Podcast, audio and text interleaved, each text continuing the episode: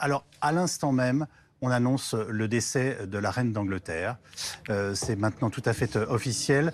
Euh, Laura, on vous retrouve en direct de Londres. Est-ce que vous avez déjà des réactions autour de vous? Puisque j'imagine que autour de vous, dans la rue, les Britanniques sont maintenant informés.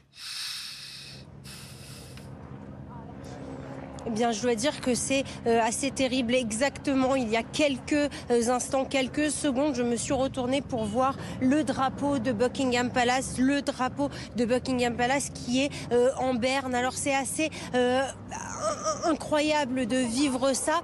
L'atmosphère qui était complètement figée s'est assombrie ici devant Buckingham Palace. On l'a vu depuis le début de l'après-midi. Eh bien, de nombreux, des centaines de Britanniques sont venus affluer devant euh, les grilles du palais pour euh, justement obtenir des informations euh, sur leur monarque. On sait également qu'un laquais doit venir devant Buckingham Palace avec un chevalet pour annoncer eh bien, la mort de la reine Elisabeth. Et là, eh bien, autour de moi, des dizaines de caméras qui sont devant Buckingham Palace pour eh bien, commenter cette annonce qui littéralement fige l'ensemble euh, des Britanniques, l'ensemble des personnes autour de moi. Il y a encore quelques minutes, une Britannique me disait que ce n'était pas possible à imaginer, que l'après-reine Elisabeth était euh, juste indiscernable et pas possible à comprendre. Il y a encore euh, deux jours, elle rencontrait la nouvelle première ministre. Elle était debout